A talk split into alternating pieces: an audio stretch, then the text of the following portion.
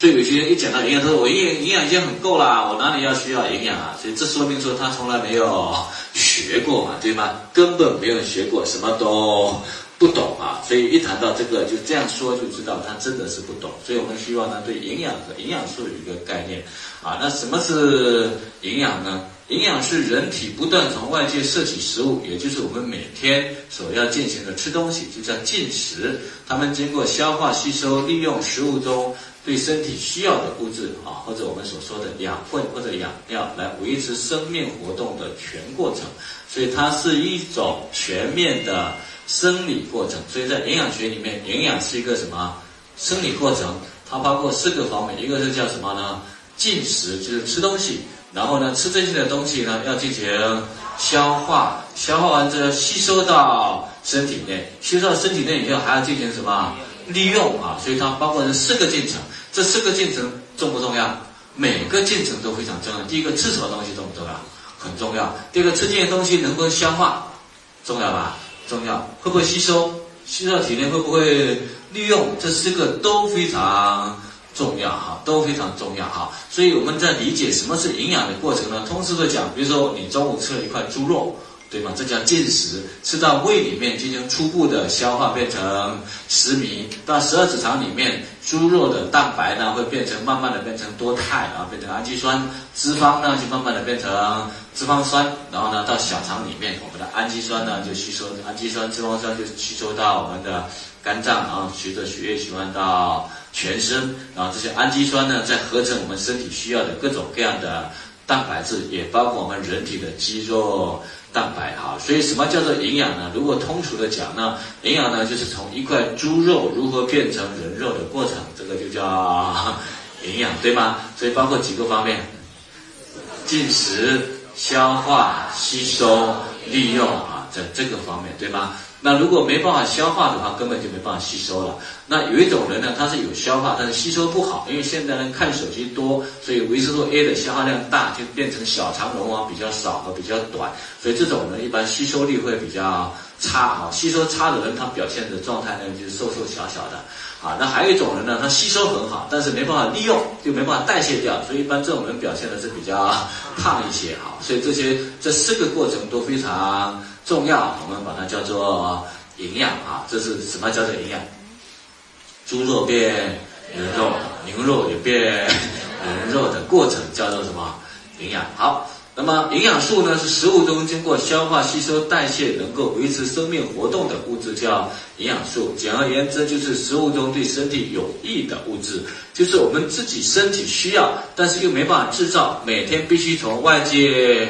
摄取的这些东西，我们通通把它叫做营养素啊。所以营养素是身体没办法制造，必须从外界摄取的，我们叫营养素。所以你们现在生产的一大系列的这些产品，维生素 A 啊，维生素 B 啊，维生素 C 啊，然后呢那个矿物质啊，这些都属于呢。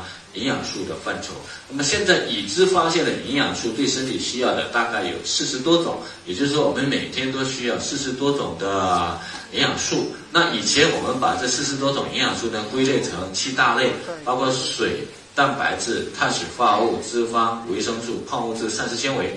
以前我们把它归成七大类，但现在呢，营养学发现，如果单纯去归成七大类的话，理论上我们应该会有一些物质。是我们身体需要，但现在还没有发现的，所以不好归类。所以现在的营养学呢，我们把它归类成呢三大类，按照我们人体的需要归成三大类。一类叫宏量营养素，包括蛋白质、脂肪、碳水化合物；一个叫微量营养素，包括矿物质和维生素；一类呢叫做其他膳食成成分，包括水、膳食纤维、植物营养素、营养素相关的有机化合物。哈，所以这。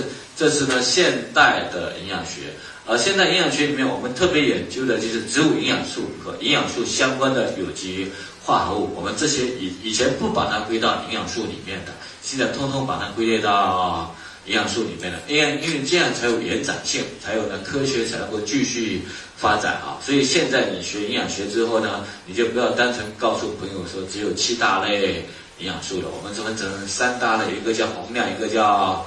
微量一个叫其他膳食成分，啊，现在把它分成这三大类成分。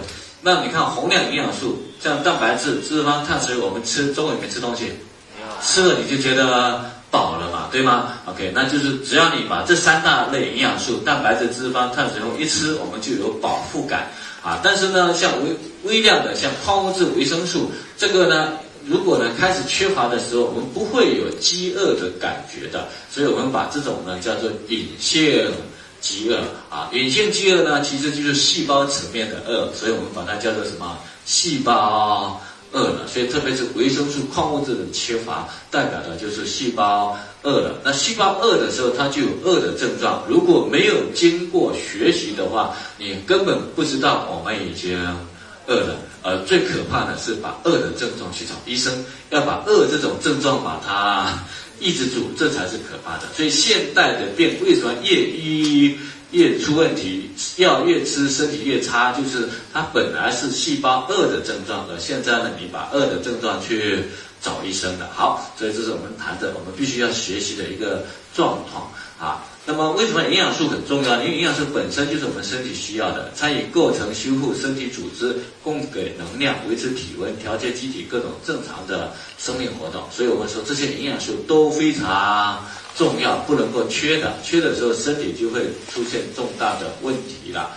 好，这是那个谈营养和营养素，这些在安利的云学堂里面有啊，但你要拍也可以，云学堂里面都有。好，下面我们来看的就是中国。膳食基本营养素参考摄入量，所以营养素这么重要，所以中国营养学会呢给了一个膳食宝塔。啊，膳食宝塔呢告诉我们每一天要吃三百到五百克的谷物，一百到两百克的水果，蔬菜四百到五百克，动物性食物一百二十五到两百克，奶及其制品一百克，豆及其制品五十克，油脂类小于二十五克哈。那这个膳食宝塔不是我们今天要谈的，就是你即使全部按照膳食宝塔去吃。但是呢，你还是没有办法保证一个健康的身体状态啊！但是还是要注意，这是肯定的，因为我们膳食结构要多样化，然后呢，要慢慢的去注意自己的三餐的摄取。那么这边我们。不是今天谈的话题啊！未来你们回去各地，他们都会有做一些训练，告诉我们什么东西可以多吃，什么东西可以少吃。有很多人在这方面有非常多的专业啊！但是你即使三餐再怎么准备，因为都达不到我们现在的需求，因为一个人每个人的需求量是不一样的哈。所以呢，在这里面，我们主要跟跟各位谈的是什么呢？因为为了指导居民合理营养、平衡膳食，我国营养学会制定了中国居民膳食营养素参考摄入量。那么这个参考摄入量包括四个量，一个叫平均需要量 （EAR），一个是推荐摄入量 （RNI），一个是适宜摄入量 （AI），一个是可耐受最高摄入量叫做 UL。啊，所以我们会看到说这是几个量，一个呢叫做 EAR，一个叫做什么呢？N I 一个叫 A I 啊，A I 不是机器人啊，一个叫 U L 可耐受最高的量。好，什么是 E A R 呢？我们看到是特定性别、年龄、生理状态的群体中对某种营养素需要量的平均值。那达到这个值的量的时候呢，只有百分之五十的个体能够满足需要啊。那么这个呢，一般我们比较少用，就是这个量一出来达到这个量，一半的人。可以有基础营养，另一半人会处于严重的营养不良的状态，这个叫 EAR。所以 EAR 呢，一般现在呢也比较少用，一般都是在比较非常非常贫困的地区才会用。我们现在大部分我们用的是什么呢？RNI 的量叫推荐摄入量，就满足特定的性别、年龄、心理、生理状况中群体绝大多数人的需要，好，这叫做 RNI 的量，就这个量。只要有了这个量之后，大部分的人，百分之九十七到九十八的人不会出现严重的营养缺乏问题。这个叫做 RNI。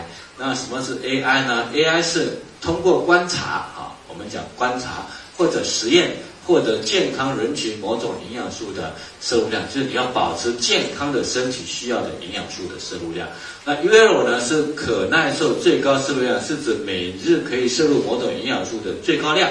那这个量，在一般人群中的几乎所有个体都不会损害健康。就是营养素，你如果在 UL 以下，每天吃它都不会损害身体。这个叫做可耐受。最高量。因为有些问我说，我到底会不会吃的过量啊？啊，我说呢，那如你要我们每一种量，我们在网上都可以查得到，有两个量一定可以查到，一个是氨啊，一个是 UL。那么 AI 的量呢，是每个个体是不一样的，所以呢，它需要的量也是不一样的，对吗？好，那么举例一下啊，不然我们不知道。比如说，我们大家都知道维生素 C 重不重要？重要。重要，我们经常。